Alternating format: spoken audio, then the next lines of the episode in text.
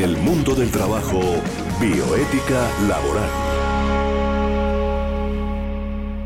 Hoy analizaremos el tema del derecho de asociación como un derecho fundamental y que hace parte del bloque de constitucionalidad de los derechos laborales.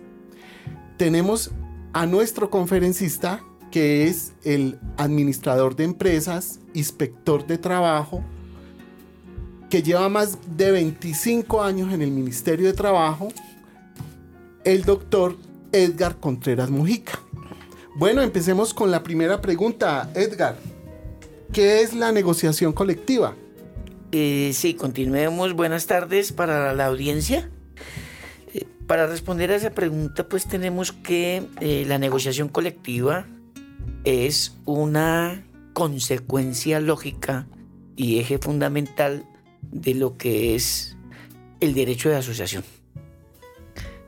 digo consecuencia porque cuando en las entidades los trabajadores se aglutinan o se asocian y arman una asociación, un sindicato, pues necesariamente para el efecto de las responsabilidades de las empresas, el mejoramiento de la calidad de vida, los trabajadores crean pliegos de solicitudes, pliegos de peticiones o convenciones colectivas que van mediante un procedimiento que nos da la Constitución, mediante su artículo 55, a proceder a iniciar una negociación colectiva. ¿Qué es un contrapliego? Y bueno, los contrapliegos, muchas entidades, sobre todo en el sector privado, eh, las empresas se protegen tratando de colocar eh, otro tipo de circunstancias en defensa de los derechos de ellos, pero en contravía de los pliegos de peticiones de los trabajadores. Un ejemplo, las jornadas laborales.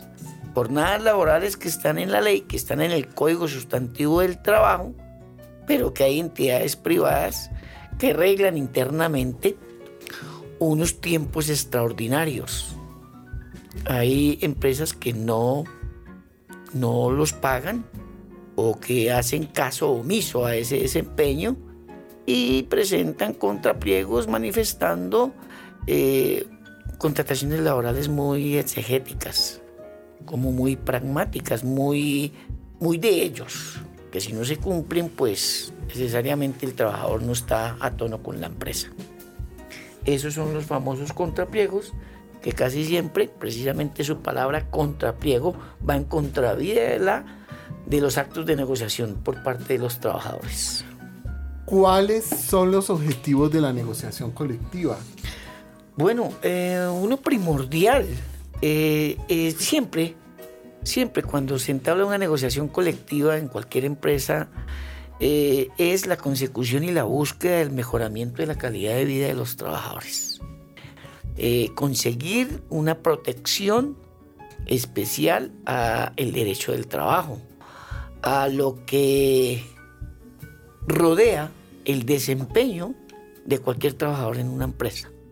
Tiene que ver también con su seguridad social, tiene que ver también con la dignificación del trabajo, tiene que ver también con sus salarios, tiene que ver también con su educación y su familia, los programas de bienestar, etcétera.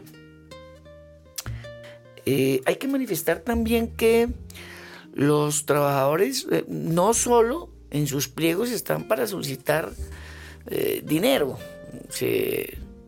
En el pensamiento del colectivo se ha dado que los trabajadores son unos destruye empresas, acaba empresas, pues una tipología que le está dando el mismo en algunas ocasiones algunos empresarios privados, algunos sectores de la producción, cuando eso no es cierto. No necesariamente se debe pedir dinero en una negociación colectiva. Hay muchas formas de mejorar calidad de vida de sus trabajadores, como dignificar esa relación laboral con unos buenos contratos, con una estabilidad laboral, con unos mejoramientos en la parte mm, del chequeo en los exámenes médicos del trabajador, los exámenes ocupacionales que están reglados en la ley mediante la resolución 1995 del año 2007. De tal manera que no solamente en un pliego de peticiones y necesariamente no se negocia solo dinero. Edgar, ¿cuáles son las etapas de negociación? ¿Por qué se habla de una asamblea general, de las facultades y funciones sindicales?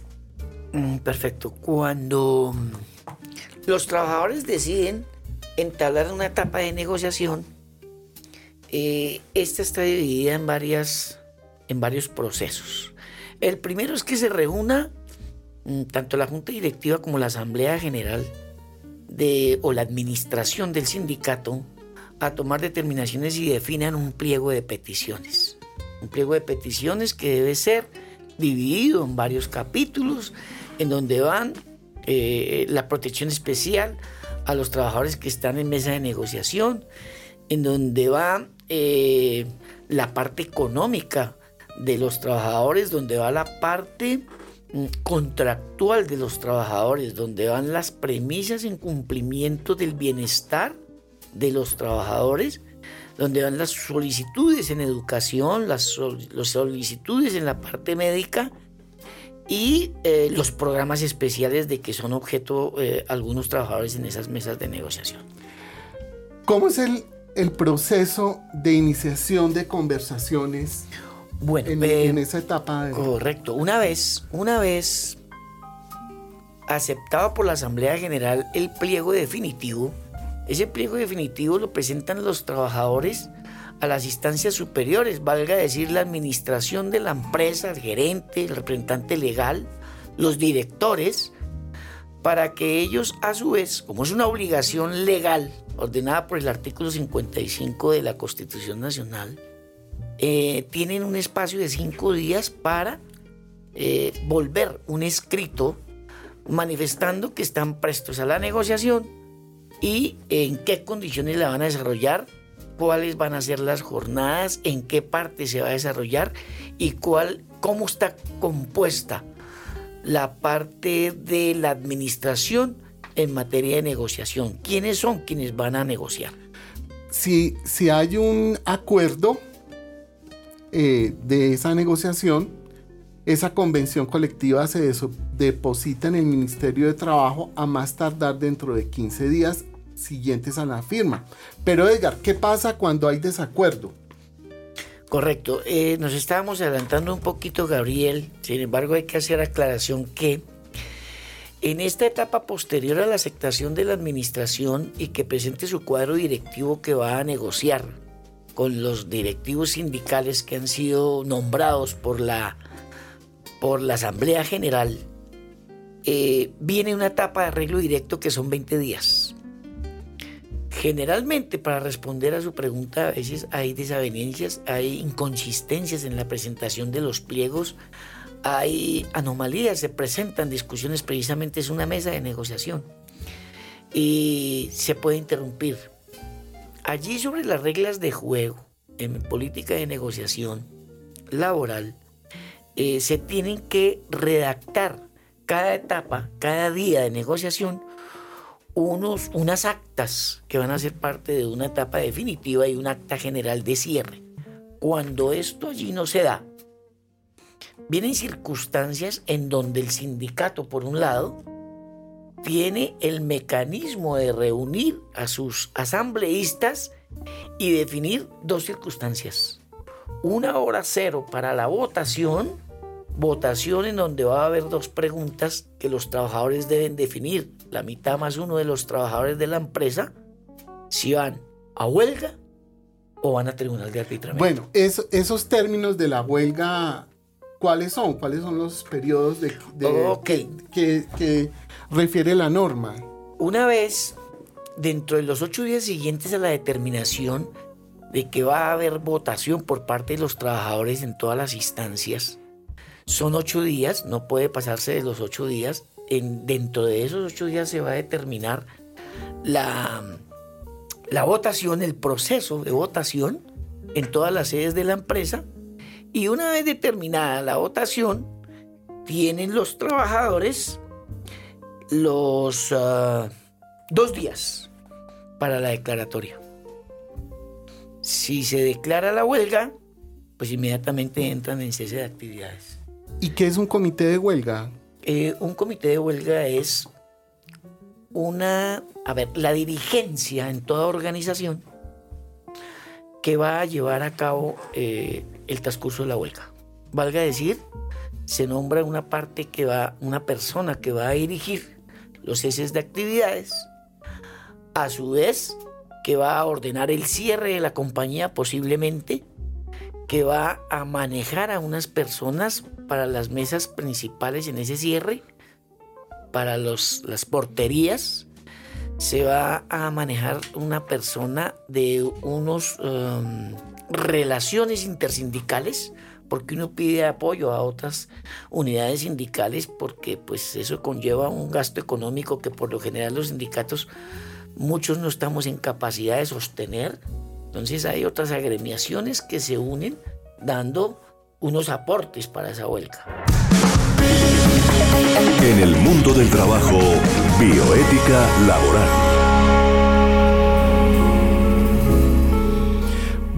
Detrás de todas las instituciones siempre hay seres humanos. Edgar es un ser humano hablando de la bioética de la vida, que todo su tiempo lo ha dedicado al servicio. Una parte, el servicio público, ha trasegado en todas las entidades públicas y además también toda su sapiencia, todo su conocimiento lo ha puesto al servicio de las organizaciones sociales. Además, él atiende público, en el Ministerio de Trabajo, en la Territorial Bogotá. Cuéntanos cómo es ese proceso, cómo das esa calidad humana, qué es lo que necesita la gente allá, qué van, cuáles son los temas eh, más importantes en relación a, esas personas que llegan requiriendo un servicio, en qué áreas, cómo lo haces y, de tu vida personal, cómo te has sentido y qué quieres. Eh, ya en este, en este ciclo de tu vida dejar como legado? Bueno, mm, vamos por partes. La, a la primera pregunta sobre la atención al ciudadano, es un punto neurálgico en el Ministerio de Trabajo, dado que un alto porcentaje de trabajadores acuden allí con algunas expectativas. Entre otras, pues a que le solucionemos, se les solucionemos algunas circunstancias por las cuales ellos se han visto abocados, como son los despidos sin justa causa, como es la falta de pago en las prestaciones sociales, como es la inaplicabilidad de la parte de la seguridad social para, para un sector de trabajadores. Pero en lo que nos atañe directamente y estamos haciendo el conversatorio es básicamente en la parte colectiva y en la parte colectiva el manejo es un poco álgido. ¿En qué sentido? Los trabajadores, para, aplicar, para la aplicación, mm, digamos, eh, en estricto sentido, de lo que es el desarrollo del derecho de asociación y la parte colectiva laboral, deben capacitarse demasiado. Las fallas son unas fallas sencillas porque son trabajadores que la necesidad ha hecho que se agremien, la necesidad, el maltrato, eh, la falta de cumplir con las, los derechos laborales, los obligan a crear este tipo de sindicatos y desconocen muchas cosas como tal. Acuden al ministerio en búsqueda de un inspector de trabajo y llegan con la prerrogativa de salir entendiendo un poco más cómo es el desarrollo de la actividad colectiva en, la, en materia sindical. Preguntan más que todo sobre la creación de los sindicatos, qué número mínimo que está estatuido, está en la ley, 25 personas, para crear una organización sindical y el desarrollo de esta. El inspector de trabajo tiene que manifestarles que a partir del artículo 351 del Código Sustantivo del Trabajo se va a desarrollar la parte colectiva dentro del Código Sustantivo del Trabajo.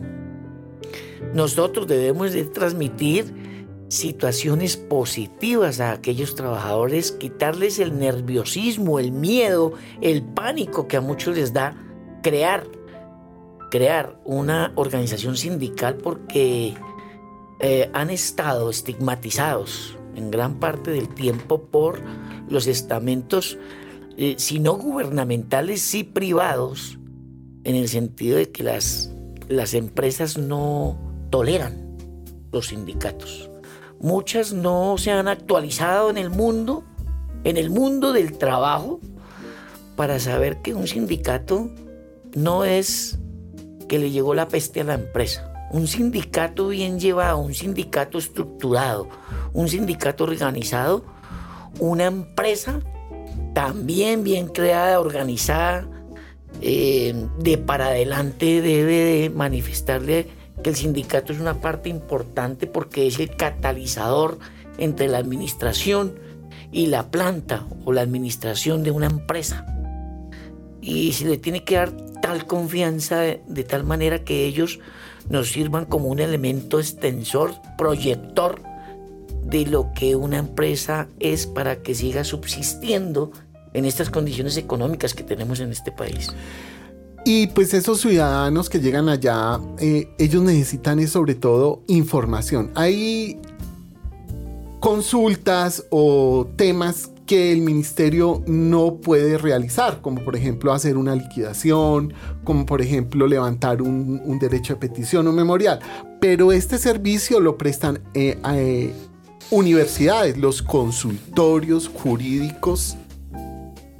Vamos a presentar algunos consultorios jurídicos donde si el ministerio no le puede atender la elaboración de un memorial, hacerle una liquidación, eh, responderle a profundidad sobre determinada eh, situación, si hay muchachos, jóvenes de último año de universidad, de la Facultad de Derecho, que están allí para, para servirle a la gente, para hacerle esa situación. Lo único que exigen los consultorios jurídicos es que esa persona que vaya pues eh, sea eh, necesitada, no tenga el dinero para pagar un abogado y ellos eh, prestan ese servicio público. Es un servicio público que todas las facultades de derecho están obligadas a hacer que es su proyección social, que son los consultorios jurídicos. Danos una, una lista y direcciones y a qué horas atienden los consultorios jurídicos. Estefanía, por favor. Bueno, se pueden dirigir a los consultorios jurídicos de las siguientes universidades.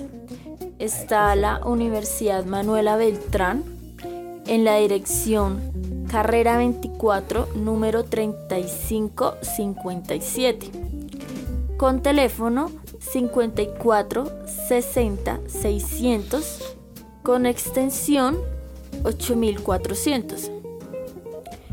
El horario es de lunes a viernes de 8 a.m. a 11 a.m. y de 2 a 5 y media p.m. También está la Universidad de los Andes en la carrera séptima número 2286 cerca a la estación del Transmilenio Universidades con el teléfono 3324 4046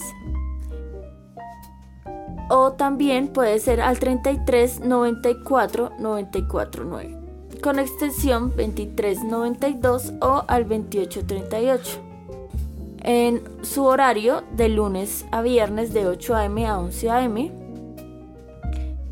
La Universidad Autónoma en la calle 12C número 343 con teléfono 3426-069 o 3412-332 en su horario de lunes a viernes de 8 a.m. a 12 p.m. y de 2 a 5 p.m.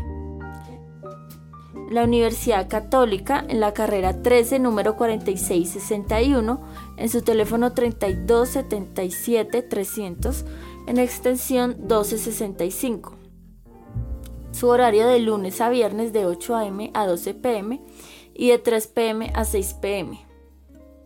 La Universidad Antonio Nariño, la calle 58 Avis, número 3794 en su sede norte o en su sede sur, calle 22 Sur, número 12 d 81. En su teléfono 315-2980 y extensión 1172 o 1173 de lunes a viernes de 2 pm a 5 pm. Edgar nos quería hacer algunas precisiones en relación al servicio gratuito que prestan los consultorios jurídicos.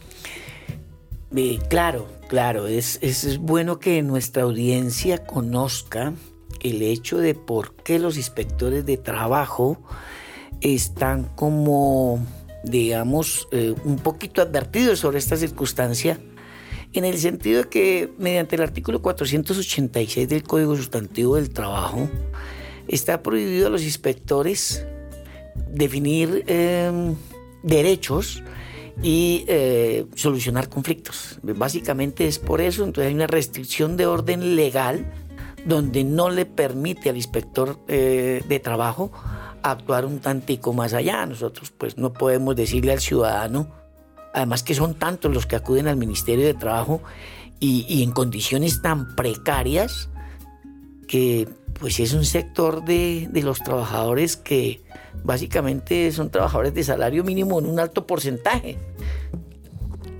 Eh, además, mm, el artículo 41 del decreto 2351 del 65 faculta al inspector de trabajo única y exclusivamente para hacer apertura de indagación preliminar y una investigación a las empresas cuando han sido violados derechos de trabajadores.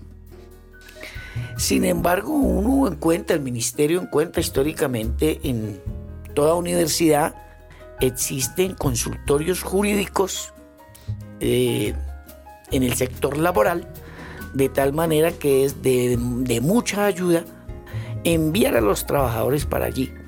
De todos es conocido que en las diferentes sedes del ministerio en todo el país hay gente inescrupulosa que ofrece unas ayudas para hacer liquidaciones que pues básicamente son tres o cuatro renglones para sacarles un dinero, 50, 60 mil pesos a un trabajador que ni siquiera tiene para desplazarse.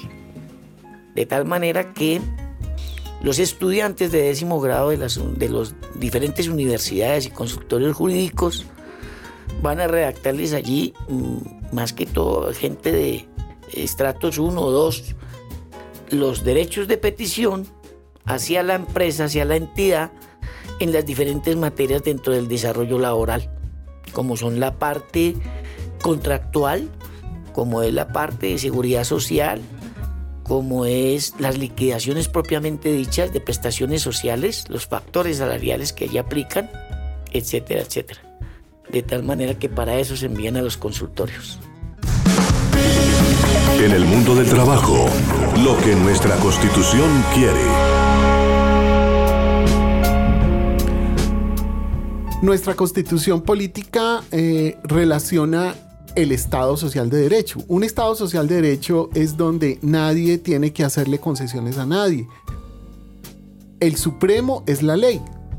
Y la ley da, digámoslo así, unas calidades especiales en situaciones especiales como cuando, por ejemplo, hay un proceso de conflicto laboral que la misma constitución no lo institucionaliza y da, digámoslo así, como unas reglas de juego.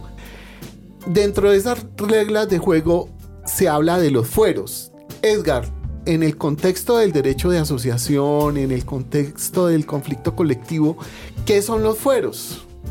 Bueno, los fueros son una figura de protección que el artículo 405 y 406 del Código Sustantivo del Trabajo han determinado que es el derecho que tiene todo trabajador de no ser trasladado ni desmejorado en su desempeño laboral por circunstancias que tengan que ver con la creación de un sindicato o en materia de negociación por una negociación colectiva. Dentro de la negociación colectiva, que estamos mencionando el día de hoy, existe el fuero circunstancial y es aquel que ampara a todos los trabajadores de una organización y a todos los trabajadores de la empresa que está en materia de negociación durante el periodo de arreglo directo de los 20 días o en su defecto en la prolongación por otros 20, lo que dure la negociación. Pero ¿qué es la convención colectiva de trabajo? La convención colectiva de trabajo es precisamente, eh, conlleva los elementos que las organizaciones sindicales le van a presentar a la empresa para el mejoramiento de calidad de vida y las condiciones de trabajo, de su desempeño. Ya lo decía anteriormente, valga decir, en materia de seguridad industrial, en materia de higiene, en materia de salud, en materia prestacional, en materia de salarios. ¿Qué conlleva? Eh, conlleva estos elementos que sirven de eh, elementos protectores para el desarrollo del desempeño laboral y que la empresa, según las circunstancias y su actividad económica y su capacidad, va a conceder o va a negociar con los trabajadores. Producto de esto nace esa convención colectiva o ese pliego de peticiones, también llamado así en algunas entidades, que va a ser la bitácora con la cual se va a desarrollar en materia laboral esa empresa de acuerdo a las circunstancias de la negociación. Sí, este es un desarrollo del artículo 39 de la Constitución Política que institucionaliza el derecho de asociación. Correcto. Bueno, pero Edgar, en, a todas estas háblanos ya, entremos ya al derecho de huelga. Bueno, eh, cuando en el agotamiento de estas dos etapas, tanto la de los primeros 20 días, que es la etapa de arreglo directo, y la segunda etapa, que es su prolongación, no se llega a común acuerdo o hay divergencia en algunos puntos del pliego de la convención, es cuando toma la determinación la organización sindical de ejecutar la siguiente acción. El siguiente paso en cumplimiento pues del, del artículo segundo del, perdón, del inciso segundo del artículo 39 van a determinar por intermedio de una votación de todos los trabajadores de la entidad si se van a huelga o paro, le, le llaman otros, huelga o paro es el cese de actividades de la empresa o por el contrario se van a un tribunal de arbitramiento. Si la entidad vota a huelga, inmediatamente dos días después la empresa está avisada y hay cierre de las instalaciones y cese de actividades. Bueno, es, muy importante precisar que eh, este mundo de, los conflictos laborales no es, no es fácil, es complejo. Eh, y precisamente como Colombia hace parte del sistema internacional de legislación laboral que tiene una instancia en la Organización Internacional del Trabajo, es bueno que los oyentes eh, conozcan un poco sobre esos espacios que la ley internacional tiene para que los conflictos, digámoslo así, que son muy difíciles de, tratar por su complejidad y que no se pueden resolver, de un momento a otro, pues hay, como unas posibilidades de diálogos institucionales y tienen un respaldo en los tratados internacionales de trabajo. Ese espacio se llama el SECOIT. Edgar, precísanos y acláranos y explícanos qué es el SECOIT. Claro que sí. Eh, en el año 2000 se creó eh, el SECOIT, es la Comisión Especial de Tratamiento de Conflictos ante la OIT. El ministerio y algunas organizaciones tuvieron a bien en el año 2000 crear este organismo, dado que los conflictos laborales a veces se extienden y a veces necesitan de organismos multilaterales a efectos de tratar de tener alguna solución. Hay conflictos demasiado complejos, por lo menos en el sector bancario, en el sector petrolero, hay una conflictividad que es de grueso calibre. Para eso se creó el CERCOID, esa comisión especial ante la OIT es un organismo tripartito que lo conforman diferentes grupos de empleadores, el gobierno y voceros de los trabajadores. Eh, pues es una organización de alto nivel que depende directamente em, con el derecho, eh, por el derecho y la libertad sindical a través de acuerdos de voluntades lo va a desarrollar allí algún representante que esta comisión tripartita ha ordenado. Por lo general, mm, de características de, de alto nivel como son los magistrados, como en este momento que hay un magistrado en la cabeza del CEPCOIT. Eh, se creó este organismo para que allí se coloque la querella en virtud de que no ha sido completado eh, los efectos de solución del conflicto que se haya generado entre un sindicato y una empresa y ha pasado bien sea por, por IBC del Ministerio de Trabajo o por la coordinación de resolución de conflictos. Entonces la organización sindical por lo general es quien acude al CEPCOIT y es llevar ese pliego de peticiones, ese problema que se ha creado con la empresa a ese alto nivel para que allí, mediante unas reuniones tripartitas, donde vuelvo y lo manifiesto, tienen, tienen asiento las organizaciones sindicales, tienen asiento un grupo de empleadores y tiene asiento el gobierno. Seguimos con las historias que nos prepara Estefanía. Nos va a hablar un poco del tema de las necesidades. En el mundo del trabajo, les contamos una historia.